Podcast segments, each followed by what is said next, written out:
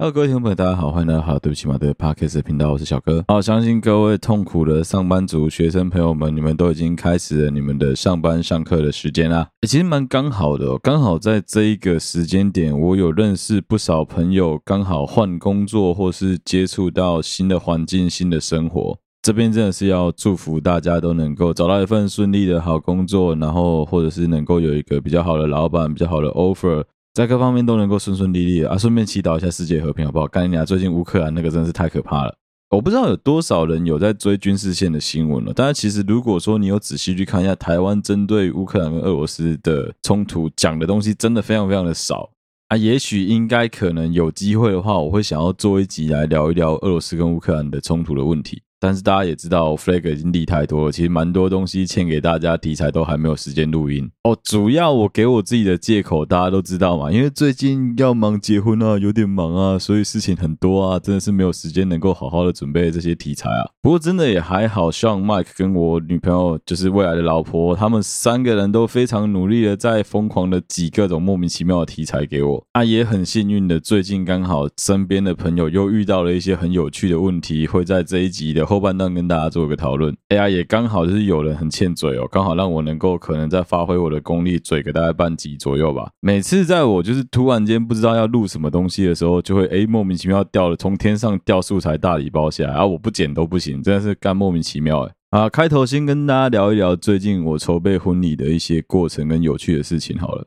最近就是前阵子很认真的在写喜帖啊，其实写喜帖的过程中有一些很有趣的事情，可以在这一集的开头先跟大家分享一下，也算是给如果说你未来有想要手做喜帖、自己写喜帖地址的新人们一个非常良心的建议啊。第一个建议就是，你千万不要去用水性笔写任何的信封，不论怎么样的信封都不要用水性笔写。好，我知道这件事情听起来很尝试哦，但是就是这么低阶的尝试，我跟我老婆两个笨蛋没有去做，结果导致我们有一些喜帖在寄的当天，因为下雨的关系，很多喜帖的地址糊掉了。听起来超蠢的吧，超低级的吧？而且我们是聪明到懂得用蜡来蜡封信封的新人哦，结果居然蠢到信封用水性笔在写。哎，最北烂的是我周围的朋友，包括我老婆都在嘴说什么啊？就因为你们基隆常下雨啊，靠北哦，干我喜帖是从台中寄的，好不好？干基隆屁事啊！不要每次下雨都扯到基隆，好不好？真的单纯的就是我们两个太呆，我们居然会傻到用水性笔来写信封，导致就是发生了这么蠢的事情啊！真的要提醒所有新人，千万不要干这件事情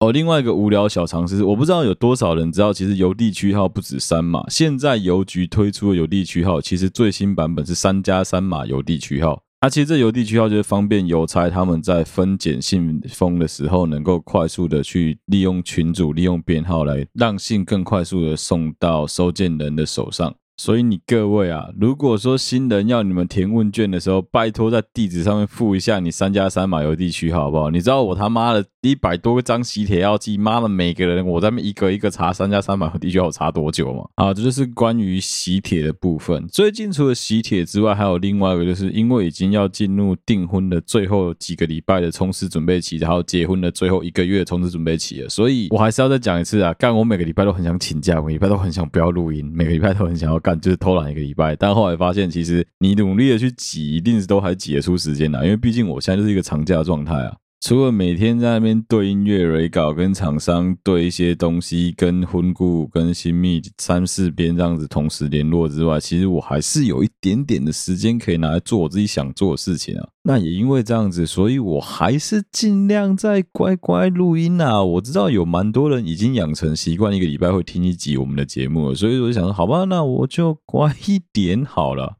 老实说，其实我自己蛮欣慰，因为我知道我们的节目并不是说什么啊多大众的节目，但至少我们已经有养成一批非常固定的听众，有一个我们自己的收听群了。那也谢谢你们长期以来的支持哦。不管怎么样，我知道我前面几集就没时间跟大家好好拉迪赛亚，但我觉得这一集应该要花个一分钟时间跟大家讲，就是真的很谢谢你们长期以来的支持。如果没有你们每个礼拜在那边逼我出。新集数的话，我很有可能就直接这样子给笑下去。而且另外一方面也是很谢谢像，像，因为真的很认真，他每个礼拜都必须要在我压线把集数录完之后，赶快听，赶快后置，赶快把新的集数上传排程。虽然常常最近排程都是我来排，但你知道，其实我我真的觉得你要花时间在那边后制是需要一点，真的就是你每天要花个讲白了，你每天要花个半小时一个小时的时间晒在那边，就为了要等节目做完然后去排程，真没资心诶，你以为是有薪水可以拿吗？没有诶，所以真的是做功德啦。啊，赵惯例有开头来跟大家介绍一下几部我蛮推荐的电影作品，但是因为这几部电影作品现在在 Netflix 上面都看不到，如果说你想看的话，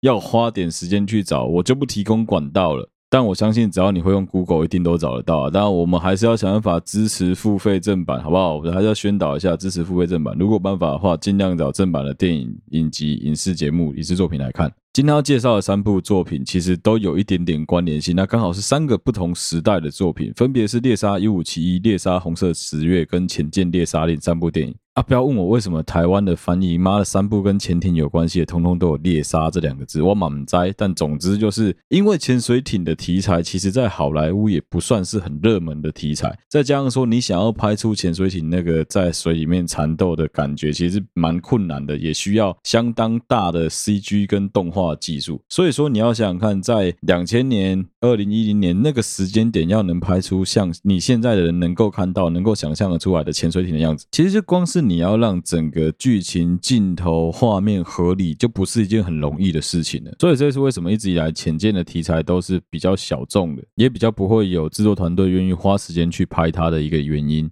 啊，刚好这三部作品分属于三个完全不同时段的。美国、英国的潜水艇的故事。第一个《猎杀一五七一》，它讲的是二次世界大战的故事。《猎杀红色十月》是汤姆·克兰西笔下的一部小说，杰克莱恩系列里面的苏联时期的潜水艇的故事。最后一个《潜舰猎杀令》，它讲的是后苏联，也就是现代俄罗斯跟美国之间的后冷战冲突的潜水艇的故事。啊，说真的啊，我相信很多听众战争题材电影看多了，你去回头来看啊，拍海战的、拍潜水艇的，真的少之又少。也应该会有人以为说，我们是不是？终于接到业配，要来业配战舰世界，不，没有这件事情，完全没有。nice，总之我们我们节目想交业配，应该超级困难的。但是没关系，对，我们还是秉持着就是佛心良心事业，继续的推广我们的频道，继续的推广我们的节目。我相信总有一天我们会接到一个有趣的业配。好，现在聊聊《猎杀一五七一》。好，《猎杀一五七一》这部电影是最近我带着我老婆重新回去回味的电影，因为这是一部我非常非常喜欢的经典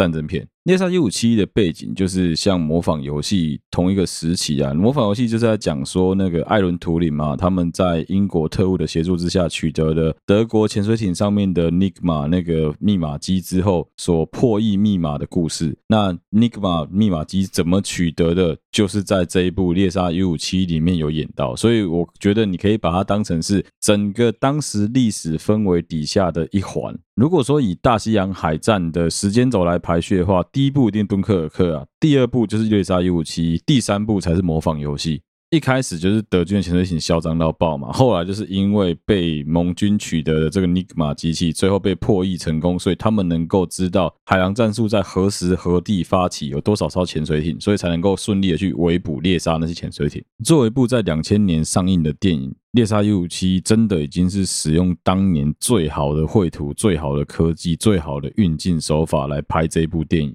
那也算是当时才会做到那种还没有 CG 很成熟的技术底下，把整个片场弄成一个大水缸，然后演员在里面跳到海里面，在那边 save me save me，真的只有那个时候会做出这种东西啊！现在基本上就是浅浅的水，底下都是绿幕，然后利用绿幕来做 CG 了。其实你真的去看以前那个布景的做法，真的很屌。有兴趣的观众真的可以去找来看一下《猎杀一五七一》。第二部要推荐是《猎杀红色十月》。猎杀红色十月的演员就很屌，史恩康纳来干，基本就是老帅哥，帅到炸裂的老帅哥。猎杀红色十月作为杰克莱恩系列，就是汤姆克兰西的杰克莱恩系列底下很重要的一部作品。他在讲的是在冷战时期，作为中情局分析师的杰克莱恩，他因为一连串阴错阳差，所以他分析发现了说，有可能红色十月号苏联的最顶尖潜艇有可能要投诚。投诚的意思就是要跳槽到美国这边来啊。啊，可想而知，以当年的苏联，怎么可能会放过这个拥有苏联当时最高科技，甚至是美国他们还没有的科技——崛起推进系统的一艘潜水艇被美国人干走？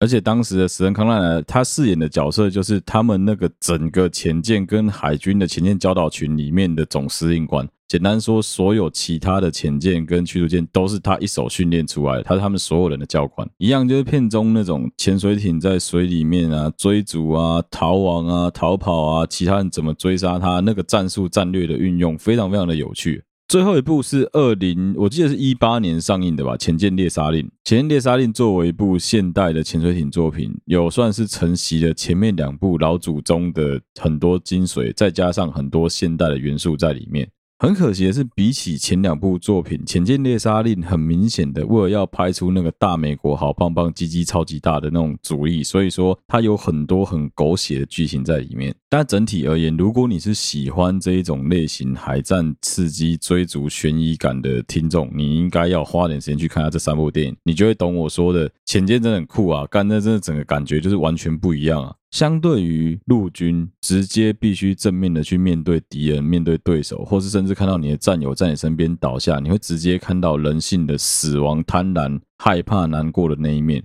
海军跟空军比较不一样的地方，就在于说，你其实是机器对机器，所以基本上你就算击毁、击沉、炸毁，把对方弄爆炸，你看到的也是基本上你常看到的也是一个机器的爆炸而已。你比较少会看到驾驶员、看到船员们死掉的那个样子。所以说，相对而言。很多人会讲说，空军跟海军会比陆军更加冷血、残酷无情，这也是事实。其实，在蛮多现代的战争作品里面，都有去探讨说，那些无人机操控员、那些轰炸机的飞行员、那些海军的舰队司令们，他们去实际上看到了他们的对手被炸死的那个样子的时候，他们有多少人能够承受得住？表面上看起来是很冷血的机器对机器的那一面，但是事实上，你。不管怎么样，都还是一个机器的爆炸，很有可能就是二十条、四百条、五百条人命的消失。另外，就是在猎杀157里面有讲到的，你身为一个舰长，你必不能说 I don't know，你绝对不能说你不知道。底下所有人都 counting on you，所有人都仰赖你。如果你还说你不知道的话，那底下的人该怎么做？猎杀157跟猎杀红色十月这两部是我非常非常推荐给所有没有接触过这一类型题材的听众朋友们，非常适合入门的电影。这两部电影真的算是完全没有任何尿点，会让你很难在中间按下暂停去尿尿，干超困难的。好，以上三部电影作品推荐给大家：《猎杀一五七一》、《猎杀红色十月》，还有《潜舰猎杀令》，三部都是跟潜艇有关系，我就把它称为潜艇三部曲啊。这三部作品就推荐给所有的听众朋友，哎，希望大家看完之后能够分享给我你们的感想啊。哦，最近有不少听众在推荐我一部新的那个 Netflix 的，应该算是纪录片吧，看起来比较接近于纪录片形式的一部影集。叫做《听的大骗局》，但是因为《听的大骗局》，我不知道为什么现在看起来好像评价有点两极呢。我可能会花点时间，稍微用一点二五倍的速度看一下，到底内容大概是什么东西。但是因为这种跟《听的骗局》有关系的东西，我的节目之前有讲过类似的内容，再加上说我最近又有朋友被骗了，所以说以后一定会做一集来嘴一下这个东西啊。不是嘛？我们就讲过啦，你各位稍微动点脑好不好？天下没有白吃的午餐啊，免费泡最贵啊！你怎么会天真的以为别人真的是爱上你的美貌？拜托，撒泡尿照照镜子好不好？你如果真的这么有宅劲的话，你也不用现在坐在电脑前面听着我的 podcast 默默掉眼泪了吧？不需要。好，接下来要来聊一个我发生在周围朋友身上，我个人觉得蛮莫名其妙的话题啊，那就是我们前面集数其实已经做过的，分手之后。究竟你的人生属不属于他的？可能因为我们臭直男想法跟一般女孩子或是心思比较细腻的男生想法真的不太一样吧，我们就会很明确的觉得说，其实这个人已经跟我没有任何关系了。我大概在前三天吧，我跟我老婆还有她的一些朋友们在聊天，他我们一起去探病，去看他的一个女生朋友啊，就他们一群女孩子在外面聊天，我跟在旁边在那边听他们讲话，顺便讲个几句干话。我们有聊到关于感情上的事情啊，其实你就可以很明显的听出，这是男女上上很大的差别啊。女生基本上在面对一段感情的失去，她会非常快速的陷入那个很难过的情绪里面，然后接下来可能要花上一个月、三个月、半年、一年、两年、十年的时间，慢慢的疗伤，慢慢的走出来，直到她遇到更好的对象，更值得她爱的对象。那男生呢？男生其实有点不一样。很多男生，尤其是他已经做好心理准备要分手，或他已经知道必须面对分手、面对离别的男孩子，很多人在分手的大概那一个礼拜到一个月的时间，他们是每天在那边 party，每天在那边开心，每天在坏坏的。但是啊，人前人后啊，我都很常跟我这一种类型的朋友讲，而且我也很常去关心他们。真正恐怖的不是音乐放下去，你跟着在那边摇，跟着在那边拉妹的时候，真正恐怖的是当你一个人开着车回到家，或坐上计程车回家的时候，夜深人静，当你孤单，你没有任何人可以想的那个感觉，真的就是等到你晚上一个人回到棉被里面去，发现一个人孤单寂寞，觉得冷的时候，才会莫名其妙撇个三滴眼泪下来。啊，我知道很多男生根本不是撇三滴眼泪，很多男生就是抱头痛哭了。我知道，因为很多人有这种经验，我自己曾经也有过类似的经验。哎，为什么这一集会讲到说分手之后你的人生跟他有没有关系哦？除了这个这一块之外啊，还有另外一个我们很常发生的问题，就是你的女朋友、你的男朋友很在意你的前任。不是在这边必须要先澄清一件事情，就是我不知道有多少人会。坦白一切，告诉自己的另外一半，我真的不知道有多少人。当然，你自己稍微用你那个聪明的小脑袋瓜运作一下，思考一下一个问题：当你的朋友在问你说，你跟你的前前前任男友、三任以前的男友，或两任以前的女朋友，就是。不是前一任哦，就是隔两三任的之前的对象，你跟他交往过程的一些事情，或是你们怎么分手的，有多少人能够非常刻骨铭心的还记得究竟发生什么事情？我很常跟我周围的朋友讲一句话：前任跟前前任跟前前前任是完全不一样的生物，前任绝对会是你最刻骨铭心、最堵然的生物之一。可是通常往前两任、往前三任，甚至往前十任都不会是，因为时间已经过太久远，你根本就已经忘记他们了，甚至你已经忘记当年究竟发生什么事情了。接下来就会发生一件。事情叫痛苦会过去，美会留下，所以逐渐的你会忘记了当年究竟是为了什么事情跟他大吵一架，为了什么事情双方破口大骂，起了很大的争执，最后选择分开。你只会记得我那时候好像跟他去过某一间很漂亮的咖啡厅，看到很美丽的夕阳。我好像有他带我去吃过一间很屌的餐厅，我记得那个餐很好吃，那牛肉加起司真的是完美。你只会记得这种屁东西而已。我应该没说错吧？对啊，没错啊。那既然所有人都是这样子的，那你怎么会觉得你去质问你的？男朋友他大概三任四任以前的女朋友，或者你去质问你的女朋友，她大概三任四任以前男朋友，他们当时的情况是怎么样？你觉得他能够老实的交代出百分之一百正确的资讯给你吗？那你自己去扪心自问，当你得到了一个不正确的资讯的时候，你有没有先思考、先分析过这个东西的真假？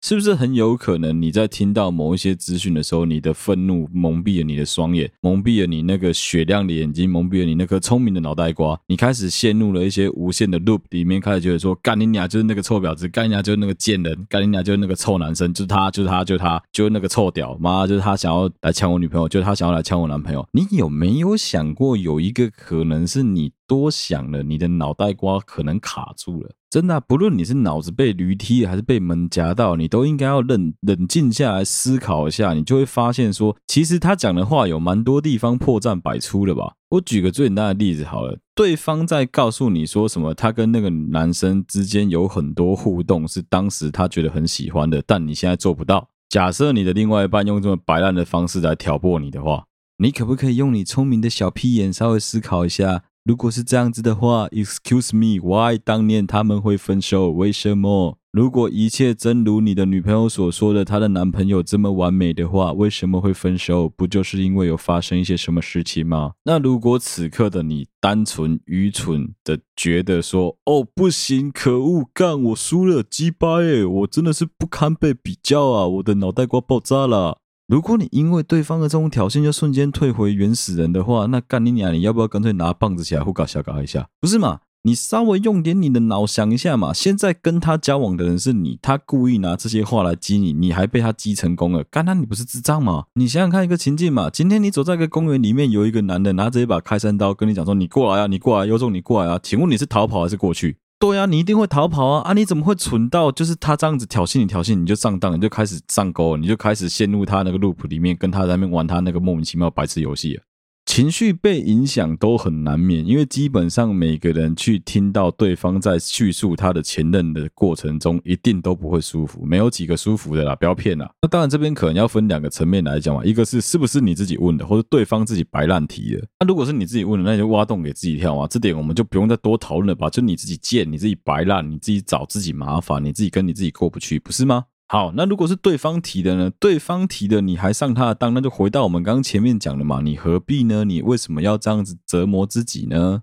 为什么你不能转个念去想一下说，哦，不管怎么样，现在在他身边的人是你，在你身边的人是他，你为什么要想这么多？如果他的前任真的有这么好的话，他早就回去找他的前任了，就一样的道理啊。你的前任有这么好的话，你早就回去找你的前任啦。那为什么没有呢？你有没有想过，有可能这是一场很无聊的军备竞赛，只是他不愿意输给你而已，连前任他都不想输给你，就只是这样子而已。更何况人都是会变的。当对方在跟你说什么“呃，你都怎么样怎么样怎么样”，我以前的男朋友都不会怎么样怎么样怎么样的时候，你有没有想过，很有可能人家现在已经不是那样子了呢？由于我周围最近出现了一条莫名其妙的疯狗，开始在咬我周围的一些朋友，所以搞得我真的是有点满肚子光火跟满肚子大便啊！但是因为真的是快要结婚了，我不能骂得太难听啊，所以我真的只能点到为止啊。那些问候别人妈妈、问候别人爸爸的话，我就不好多讲了，就屎尿屁梗，我多少讲一点啊。好，对不起嘛，我承认了，干你娘，我真的超级不爽的啦，操你妈的，我真的不懂啊，怎么会这么智障啊？不是，你知道吗？正常来说啊，你如果说知道说对方的前任来挑衅你的话，那哇干，我这那就是开战信号。你们两个要怎么打，我觉得随便你，就是拉都拉不住，这我也能理解。可是今天的情况，如果是你自己的女朋友、你自己的另外一半、你自己的男朋友在那边白目，在那边跑回去找他的前任聊天，在那边跑去找他的前任讲一些东西，甚至是他自己白目跟他的前任保有一些连结的话，你有没有想过有问题的究竟是谁啊？哇！你今天不能球赛打输了，干都不检讨你们自己队友，一直在讲说对手太强吧？有这样子打球的吗？这样子你们球队怎么会强？两个人在一起最重要的是互相砥砺、互相磨合、互相的求进步，不是这样子互相拉对方后腿，让对方落赛吧？真的不要以为去骗自己说什么哦，我跟他现在过得很好，所以说都没有关系，都是你们这些王八蛋，都是你们这些 mother father 在旁边害我，你知道吗？要 being a bitch。非常非常的容易，你要当一个让众人讨厌的人，真的很容易。你只要讲一些言不由衷、恶心巴拉的干话，就很容易可以让引起别人的注意。之后，你再讲一些非常挑拨大家仇恨的言论，基本上你就赢了，你知道吗？但这里就扯到一个问题啊，究竟是被别人发现说你这个人很没水准，你这个人很没屁眼，你这个人很没气质比较好，还是我们站在一个比较高的格调来跟对方好好的理性沟通，把事情理清比较友善呢？其实大家都知道，你在你的另外一半心目中，基本上一定是一个比较好的存在，你的各方面都是有被加分的，这是很能理解的一件事情吧？对啊，那为什么你要去担心你的另外一半怎么看你？你要去担心其他人怎么想你？你为什么不能好好的做好你自己的本分就好了？一直想要拿你自己跟过去的某一个东西来比，过去的某个记忆、某个回忆来比，你真的觉得你有本事能够比得赢吗？如果说对方在那个女孩子的心里面已经是最 top 最顶尖的，她就是觉得说我很难再找到更好的对象。我举个最简单的例子好了，她的男朋友当年是出车祸死的，不然那个男的对她超级无敌好，她是好不容易隔了三年四年之后敞开心房跟你交往的，你觉得她心中会不会永远有那个男的？对嘛？啊，你现在怎么会这么天真的觉得你会相信你的女朋友跟你讲的说，哦，我觉得我男朋友一定还在天上照顾着我，他一定会很希望我能够有一段好的姻缘，我相信他也是一直深爱着我的，所以我们心中必须要有彼此，请你不要介意。啊，游戏规则就定在前面，不就这么明确吗？你要么介意，要么不介意。啊，你介意的结果可能就是一直吵架啊，你不介意的结果可能就这件事情就只能这样子算了。你可能真的只能就当做没发生过这些事，或者就放在你的心里面，用个小锁给它锁起来，永远都不要再打开它，不是吗？不是嘛？你自己用屁眼想一下嘛。如果今天的情况是你的另外一半跟他的前任目前还是同一间公司，还是同一个单位，还是同一个地方受训，在同一个生活圈，那的确很危险。你的警铃大作，我觉得都能够理解。啊，今天的情况是靠背，对方就已经不存在你们的生活圈里面，就已经 vanish 了。你写的靠背哦，我真的是不能理解。啊，再讲另外一件事情啊，基本上我不知道为什么每一个人每次在遇到这一种想要军备竞赛、想要赢的时候，他们都会做出一些完全不符合他们人设的举动。最基本的就是开始穿上一些很不符合他的时尚、很不符合他的美学的穿着。一个男的突然明明就是个壮壮的熊男，把自己打扮成韩系的欧巴样子；一个女的明明就是一个以气质取众的形象，突然间开始放下头发，开始认真的打扮，突然间开始不小心把自己的沟挤出来，表现出很性感妖艳的那一面。你觉得真的有必要吗？我不是在说什么人不能改变，我觉得人是可以改变，但是你真的有必要为了要赢，就让你自己的形象人设。彻底的崩坏成这个样子吗？人都是可以武装的，都是可以把面具戴起来之后，突然间变得很凶残，变得很乖，变得很坏，变得很可爱，都可以。但是你必须要最后面对自己的还是面具底下的你，不是吗？除非今天就一个情况嘛，你连睡觉都戴着面具嘛，你连洗澡的时候都戴着面具都不脱掉，连你的另外一半看到都是你的面具的样子，那最后那个面具就粘在你身上，那是你永久的印记，那个消不掉，那个没有话讲。而事实没有啊，你的自我意识里面很清楚，你就是那一个小白兔，你就是那一个清纯可爱、善良的小男生，你为什么要把自己搞得一副好像你就是个八加九啊？而且我相信大家都知道“西施美若天仙，沉鱼落雁”，这个都不用多解释吧？但我不知道大家知不知道东施效颦的故事啊？不是嘛？你今天想象一个情境嘛，今天如果是一个身高一百五十公分、体重一百二十公斤的女孩子，穿着肚兜，你觉得她肚子能不跑出来吗？一样啊。今天如果是一个男孩子，他的身高一百八十公分，体重一百八十公斤，他今天穿着一副就是那种故意把肩膀露出来，那就会变国栋啊，不是吗？你那样不会变成熊族天菜，你那样看起来就会很像是那种食人魔之类的妖怪的首领而已啊。人可以因为假想敌而让自己变帅，让自己变美，让自己变得更好，让自己有更多的动力去往前前进。可是你在让自己往前前进的过程中，你必须要靠着去诋毁、去污蔑，甚至是去攻击你的对手，你的那个假想敌，我就会觉得太多了啦。很多人可能会讲说啊，你之前不是也有嘴过你以前的女朋友吗？你知道为什么会嘴我以前的前女友吗？那是他妈他先跑来嘴我。我们必须要适当的反击，让对方知道说我们不是好惹的，我们不是完全不知道要怎么硬起来，我们不是就这样子乖乖的被你打。以前学校老师在处理两个人打架起争执的时候，一定是先动手的人就是比较错。为什么？因为你控制不住你自己，你自己先动手了啊！啊，对呀，为什么你现在都已经长大，你还要当那个先动手的人啊？这个世界绝对不会因为拳脚相向而变得更好。这个世界如果要变得更好，就是必须要大家都用爱、都用包容、都用温柔，这个世界才有可能会变得更好。你当然有资格能够看谁不爽，那是你自己开心就好。你当然有资格能够把谁当做你的榜样，相反的，你也可以把谁当做你的加强敌，当做你的一个潜在竞争对手。这个行为就之于我们会把某一些人当成我们的性幻想对象是一样的，因为对方不知道的情况下，你其实可以舒舒服服的好好的过你自己的人生的，那是没有任何影响的。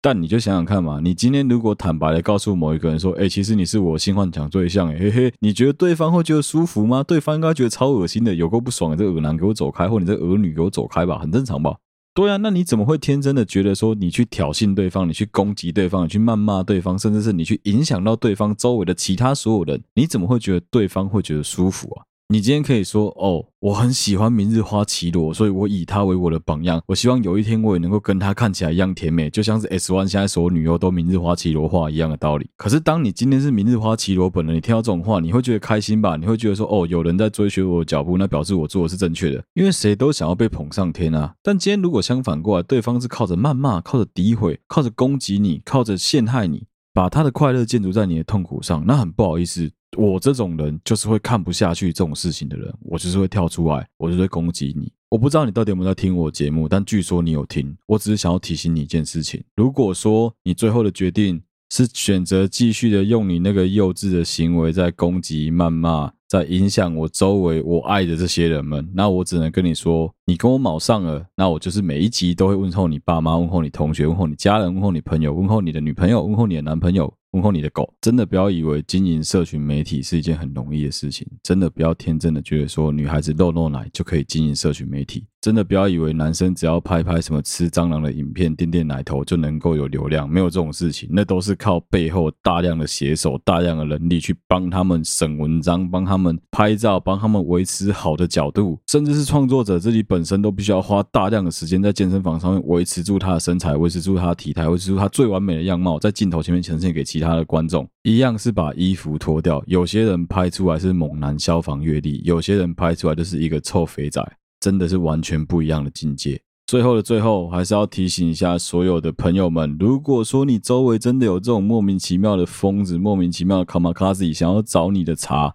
我觉得比较好的方式都还是先跟他沟通，看看究竟发生了什么事情，不要急着就这样子骂回去，因为我们已经不是三岁小孩子了。人非圣贤，机掰难免啊！不要觉得说什么啊，我今天都已经读到博士，都已经读到硕士，都已经读到学士了，我就应该要怎么样怎么样？这个世界最不缺的就是衣冠禽兽了。啊，也真的不需要把自己的嘴脸看起来这么的恶心，这么像我们当年很讨厌的那些大人一样。我们都是能够温柔、真诚、诚实以待的，我们都是能够去包容那些不好的人的。如果连沟通都无效的话，那我觉得你才可以考虑去防御之后再做出适当的反击，让对方知道说你不是一个好惹的角色。我以前都曾经分析给我老婆，分析给像 Mike 他们听过了，抖音、IG 都一样，基本上这种所有的社群不外乎就是三个东西啊：可爱的猫猫狗狗、迷音、奶子。没了，你想要快速的窜起来，靠这三个东西最快。但是现在的社群基本上都有审核机制，女生还想要靠着露奶子来红的话，基本上都很容易会被社群挡下来。啊，我们男生就更不用讲了，基本上你想要哗众取宠，真的唯一一个路线就是晒晒你的猫，晒晒你的狗啊。再不然，你就是要有真功夫，你要有真实力啊！啊，即使你有真实力，你有真功夫，你在你的领域里面已经最顶尖的，你也很难爬出来，因为基本上现在就已经是一个过度饱和溢出的情况了。所有人都在努力的创作的时候，如果你还在那边只会抱怨、只会嘴的话，你怎么可能会进步啊？所以我觉得回过头来，创作的本质就是要做自己开心的东西，做让自己觉得舒服的东西啊！这也是我最近在思考我自己频道的一个本质的一件很重要的事情啊，就是我发现我是以。嘴别人起家了，所以我决定这一集还是好好的花个十五分钟的时间来嘴一些我真的是看不太下去的事情啊！哎呀，我跟你讲了，人生没有什么过不去的坎啊，真的不要这么容易去陷入到那种以前的情绪里面，尤其是这种你的现任的前任的前任的前任之类的这种事情，我跟你讲莫名其妙啊！如果你的这一个男朋友，这个女朋友这么糟糕，他居然会一直去 connection 他的前任的话，你当然可以跟他大吵一架啊！再来就是一个巴掌拍不响嘛，你自己思考一下，你的这个女朋友告诉你说什么？哦，都是我前男友很烦，整天跑来联络我。干你娘，你怕不会封锁他哦？我直接攻他小。你有没有想过，有可能是你的枕边人自己跑去密人家，给人家机会啊？或者是其实是你的枕边人跑去骚扰人家？对，我知道你养的狗最乖，你的马都不会咬人，你的马都不会踹人，干都是别人家的疯狗，别人家的马在踹你，在咬你。可是你有没有想过一个可能？就你有没有想过嘛？说不定有可能一个不小心，在你的眼皮以外，你家的狗正在外面跟其他的狗交配啊！好好的思考一下好不好？这个世界真的没有你们想的这么复杂，很多情况下就是好好的沟通，温柔友善对待就可以解决很多问题了。好，这一集的节目就到这边了，谢谢大家收听。好，对不起啊，Podcast 的频道，我是小哥。如果你喜欢我们今天的节目的话，欢迎你到我们好好对不起嘛的 Facebook 粉砖或是 Instagram 账号去追踪，有任何最新消息都在上面发布。如果你使用的是任何一个 APP 在收听 Podcast，都欢迎你在上面五星按赞、留言、分享给你的朋友。有任何你觉得有趣的主题，你觉得有趣的影集、电影。都可以分享给我。如果说我有看，我有推的话，我一定会很感谢你。就算我没有看，没有推，我还是会跟大家互动啊。因为基本上我最近真的很闲啊。如果说你们有看到有听众有一些现在会在粉专跟我互动，就知道干我最近真的有点闲啊。啊，不要再催我说为什么不录音了。有啦，我都有乖乖录啊，只是我都在压线而已啊。可怜的 Sean 真的是超级可怜的。好了，谢谢大家收听。好，对不起，我的 Podcast 的频道，我是小哥，我们下期再见啦。这一集有点火爆，对不起啦，拜拜。